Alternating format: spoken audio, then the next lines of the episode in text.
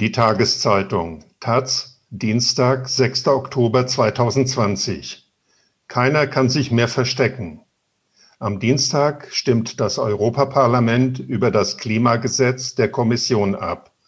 Dessen Vizepräsident Franz Timmermans sieht die Corona- und Klimakrise auch als Chance, dass Europa Vorreiter beim grünen Umbau wird. Interview von Bernhard Pötter mit Franz Timmermans. Herr Timmermans, die EU-Staaten haben sich verpflichtet, bis 2050 Klimaneutralität zu erreichen. Wie viele unter den Regierungschefs wissen eigentlich, auf was für eine gigantische Aufgabe sie sich da eingelassen haben? Das Schöne an unserem Klimagesetz und an der Folgenabschätzung ist ja, dass alle nachvollziehen können, was jetzt geschehen muss. Das wird eine Herausforderung für die Industrie, aber die Herausforderung für die Bürgerinnen und Bürger und für Mobilität ist noch größer. Die Regierungschefs kennen vielleicht nicht alle Details, aber sie kennen doch die allgemeine Richtung, und ich bin positiv überrascht, dass alle Regierungen, auch die polnische, dem Ziel zustimmen. Bis 2050 muss die EU klimaneutral sein.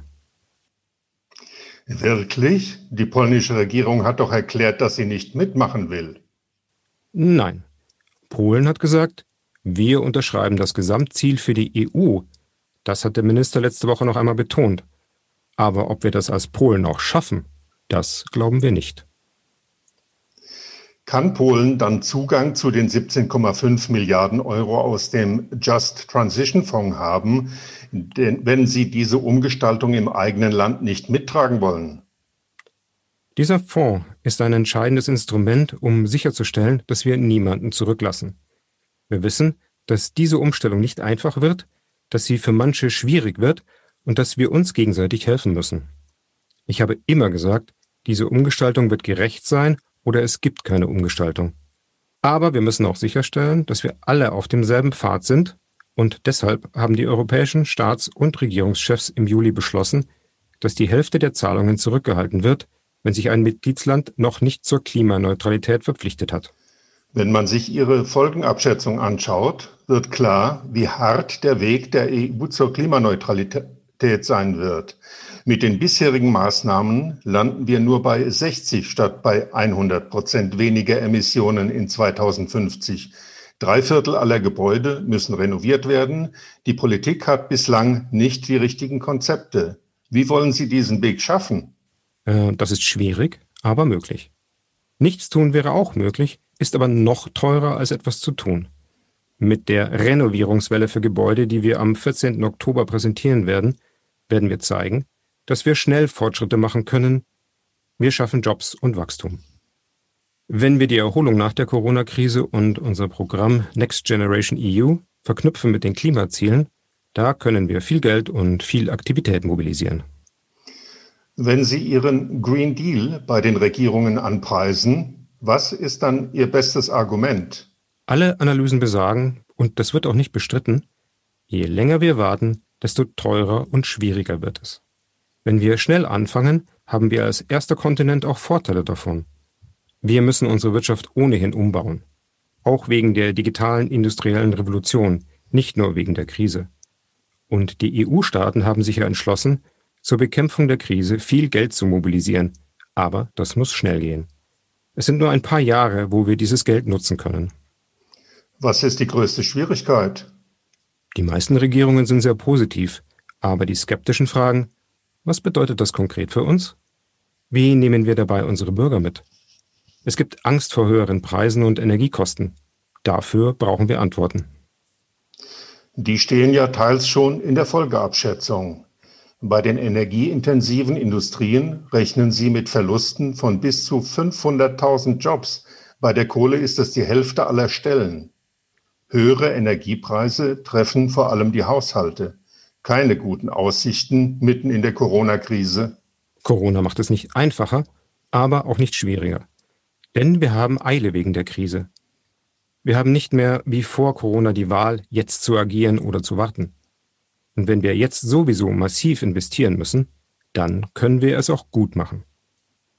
Dies macht es etwas leichter. Zweitens, das hat mich überrascht, Obwohl Gesundheit und der Arbeitsplatz für die meisten Europäer große Themen sind, ist die Klimakrise immer noch ein Thema, das die Leute sehr bewegt. Wir haben immer noch massive Unterstützung für diese Politik. Aber die Regelungen bei Emissionshandel oder Lastenverteilung unter den EU-Staaten sind lange hart umkämpft gewesen. Schwer vorzustellen, dass man da in nicht mal einem Jahr große Sprünge machen kann. Ich verstehe die Skepsis. Aber man muss das global sehen. China hat angekündigt, bis 2060 CO2-neutral sein zu wollen. Dafür brauchen sie ihren Emissionshandel. Südafrika will das Ziel von Klimaneutralität bis 2050 erreichen. Das wäre vor zwei Jahren undenkbar gewesen. Und warten wir mal ab, wie die USA nach der Wahl dastehen. Wenn es auch dort eine Änderung gibt, dann wird es eine globale Dynamik geben, die auch dem EU-Emissionshandel Rückenwind geben wird. Und was das Ziel 2030 für die Anstrengungen der einzelnen Mitgliedstaaten heißen wird, werden wir in den nächsten Monaten erarbeiten. Wie hilfreich ist da Deutschland? Sehr hilfreich. Ich bin sehr froh, dass die deutsche EU-Ratspräsidentschaft hinter dem Ziel von minus 55 Prozent steht. Die Kanzlerin hat dazu gerade auch Klartext geredet. Deutschland hat nicht immer den besten Ruf. Die Regierung hat gern neue Klimaziele ausgerufen, aber die Autoindustrie dagegen geschützt. Man kann hier nicht mehr pauschal das eine sagen und konkret das andere machen. Das geht nicht mehr. Zudem ist die Autoindustrie nicht mehr deutsch oder französisch, sondern paneuropäisch verknüpft und braucht überall dringend eine Umstrukturierung. Aber die wirklichen Entscheidungen fallen ja nicht in Brüssel, sondern in Berlin, Paris oder Warschau. Wie hilflos ist da die Kommission in diesen Fragen? Uns hilft, dass der notwendige Wandel nicht mehr ignoriert werden kann. Alle Mitgliedstaaten müssen mitmachen. Dafür ist die Wirtschaft inzwischen zu sehr europäisch vernetzt, egal ob bei Autos, Zement, Stahl oder Chemie. Es sind europäische Fragen, wie wir erneuerbare Energien vernetzen, wie man ein Netzwerk für Elektromobilität schafft, grünen Wasserstoff herstellt. Unsere Aufgabe als Kommission ist es, nationale Pläne zu überprüfen und im Zweifel anzusprechen, wenn es Widersprüche gibt oder sie in die falsche Richtung gehen. Aber die Länder haben sich ja auf diese Ziele festgelegt. Wir können koordinieren und nicht zwingen, auch wenn das leichter wäre. Wir müssen mit Fakten und guten Analysen überzeugen und hoffen, dass alle in dieselbe Richtung marschieren. Das kann ewig dauern. Es kann aber auch sehr schnell gehen. Nehmen Sie das Thema Wasserstoff. Als wir vor nicht einmal einem Jahr angefangen haben, unsere Strategie dazu zu formulieren, haben viele gesagt, das ist Zukunftsmusik. Heute ist es eines der heißesten Themen. Jeder hat verstanden, dass wir da eine Planung auf europäischer Ebene brauchen, wenn wir in vier Jahren sechs Gigawatt Kapazität für grünen Wasserstoff in Europa haben wollen und im Jahr 2030 schon 40 Gigawatt. Das ist eine Riesenchance für die europäische Industrie auf einem wettbewerbsfähigen Zukunftsmarkt. Wie groß ist der Druck aus der Industrie für Schutzzölle gegen Ökodumping, wenn die EU klimaneutral wird? Die Industrie sieht deutlich, etwa beim Stahl, wir können so nicht weitermachen, dann verlieren wir in der Konkurrenz mit den anderen Standorten. Wir brauchen grünen Stahl, um uns zu unterscheiden. Dafür brauchen wir grünen Wasserstoff. Und in diesem Prozess müssen wir unsere Industrie unterstützen. Wir arbeiten an einem Carbon Border Adjustment für Industrien wie Stahl und Zement. Sie sollen sich auf den Weg der Klimaneutralität begeben, aber die muss dann auch geschützt werden gegen Konkurrenz von Orten, wo man diese Entwicklung nicht macht. Diese Regel muss sehr präzise sein, damit sie den Regeln der Handelsorganisation WTO entspricht und nur sehr spezifische Sektoren betrifft. Wir werden diesen Vorschlag nächstes Jahr vorlegen. Es scheint fast, dass die Wirtschaft mehr mit Klimaneutralität anfangen kann als die Politik. Inzwischen ist ja die Politik immer kurzfristiger und die Industrie immer langfristiger bei ihren Planungen geworden. Die großen Betriebe machen Pläne für die nächsten 30, 40 oder 50 Jahre. Die Politik denkt an morgen und übermorgen, vielleicht noch an nächstes Jahr. Aber die Politik hat die Wirtschaft zu dieser Langfristigkeit ja erst gezwungen durch die Festlegung auf das Ziel der Klimaneutralität im Jahr 2050. Ja, die Klimakrise, die Corona-Krise und die digitale industrielle Revolution haben dazu geführt, dass alle jetzt schnell Pläne machen und umsetzen müssen. Wie kommen wir zur Klimaneutralität? Wir als Kommission machen diese Pläne Und es ist nicht gesagt, dass alle Mitgliedstaaten applaudieren und sagen, das übernehmen wir. Aber etwas ist anders als früher. Keiner kann sich mehr verstecken, keiner kann sagen, alles bleibt beim Alten.